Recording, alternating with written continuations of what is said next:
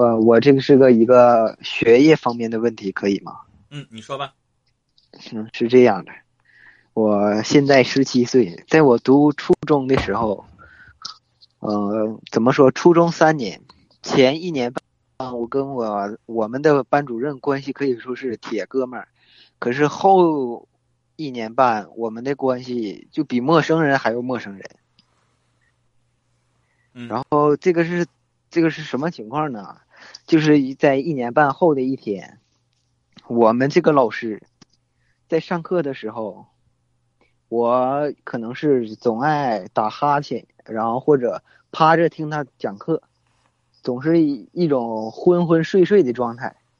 然后吧，他每次经过我的时候呢，就是拿着课本在那个就是课课堂上来回窜走嘛。我坐在最边上的位置，啊，他总是经经过我的时候吧，他总是刻意的想要提醒我什么吧，就是提醒的方式也也跟跟要死了一样，我就感觉。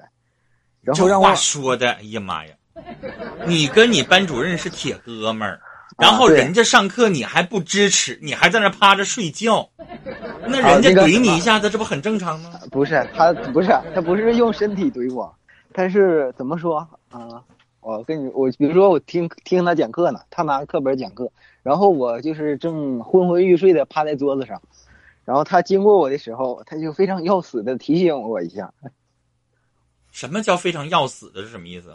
就好就好像得了脑血栓一样。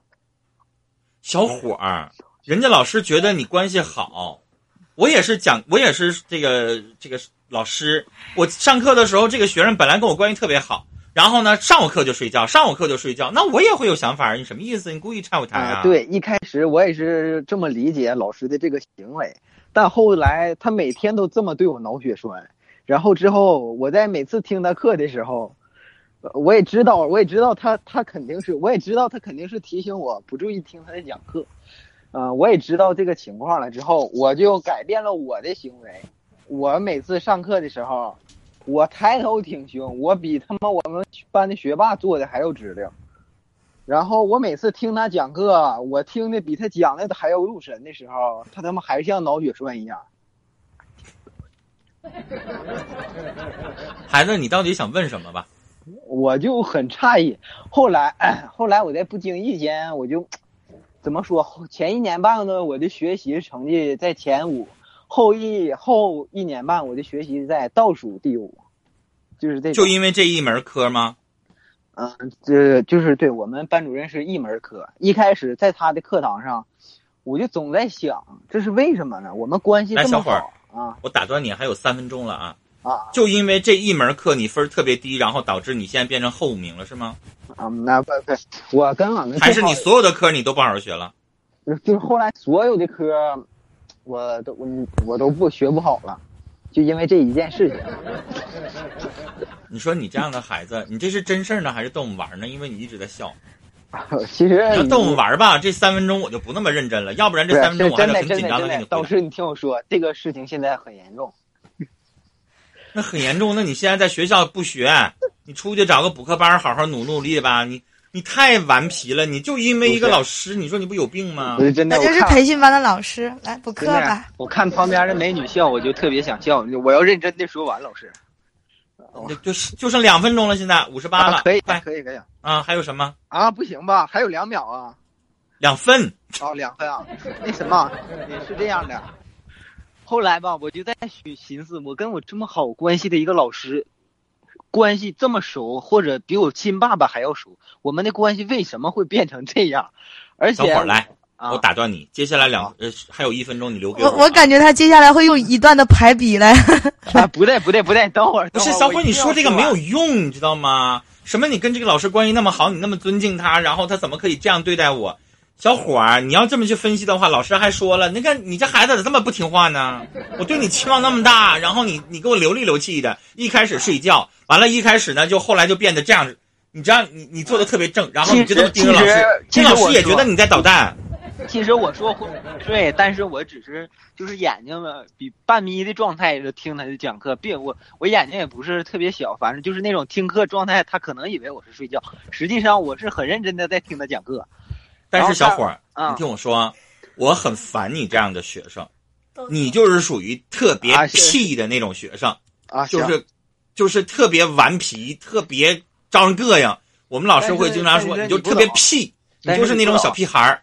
但但是我还你你你不要抢我话，咱俩因为还有一分钟了 你要再说话我就把你麦关了啊。好好好，我们这边不想耽误下一位静诺西老师的时间你就是特别屁的那种屁孩子。OK OK，但是我承认，我教我当了这么多年老师，我是大学老师，我教了这么多年老师，我告诉你，之后跟我联系的只有这些小屁孩儿，那些特别懂事儿、特别听话那些学生学霸，最后毕了业从来不理我，你知道吗？动不动的到现在为止，各种各样的节日问候我的，都是当年我认为特别屁的那些小屁孩儿们。但是真的，我现在回想起来，我总有一种小伙儿，你就别插话了，已经二十三点了，我只能把你的麦关了。你你气死我了！最后一句话，我是想告诉你，这个老师无意专门去针对你，他真的想把你教好，但是你吧就不理解这老师的心，你老跟这人对着干，然后呢，他对你没有那么专注了，他可能疲累了。然后觉得你不理解他，然后你就开始跟他对着干，然后你成绩也开始不好，那老师当然就心灰意冷了。既然你不学了，不学拉倒吧。小伙儿啊，这个最后你没有好果子吃，因为老师无所谓，你爱学不学，我们不扣工资，你知道吗？我把这个学生撵走了，我给他六十分儿我最后不影响我这个大学老师的任何的一个成绩，你知道吗？所以小伙儿，你最终做的是什么？如果你实在学不下去了，你就是跟这老师没有办法相处，我建议你，你可以跟学校申请，你说我想换个班，这是可以的，让你妈妈跟教务处老师。二一个，你可以找小曼老师，他是培训班的辅导老师。你哪门成绩差了，重新补回来，然后等到你有精力的时候，比如说假期不忙的时候，你单独有时间去找那位老师，你俩坐下来，平心静气的把你们两个之间的恩怨去解决一下。都是男人，咱不用小肚鸡肠的，又猜呀，又怎么地的，对吧？他是一个，比如说四十岁老师，你是一个十七岁小伙儿，你哪天你请他吃饭，你说老师，哥们儿请你喝酒，咱俩说道说道呗，你哪瞅我不顺眼，怎么了？你就把这个事情就解决了。其实老师有的时候吧，也愿意跟你们聊聊天儿，但是你们俩现在呛着茬，这个时候你去解决可能解决不好。我认为什么样我能接受你呢？比如说你成绩又回来了，你不在我们班了，这个时候呢，咱们俩没有那么多的利益冲突。但如果你在我这个班级当中的时候，我就老觉得你跟我对着干。这个时候你跟我对着干，老师有的时候也好面子，他有的时候没有办法低下头来去跟你很好的去沟通和交流，你知道吗？所以老师经常能做什么样的事儿？比如说老师说错一个字儿，你不要当场老师，你什么水平啊？你那字儿都说错了。你说老师能下来台吗？但是你下课的时候，你给老师发一个微信，你说老师，我能提醒你一个字儿吗？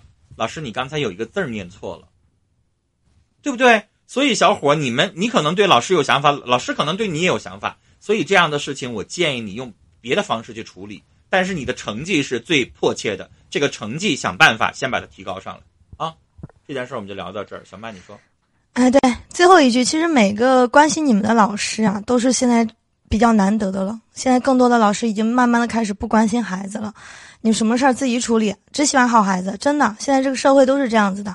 我做老师深有体会，很多家长都跟我聊过。所以，如果在场还有孩子的，或者是你身为孩子的，如果有老师关心你，要珍惜吧，真的，没有多少老师愿意关心你了。然后我们要下档了，我最后点点我和。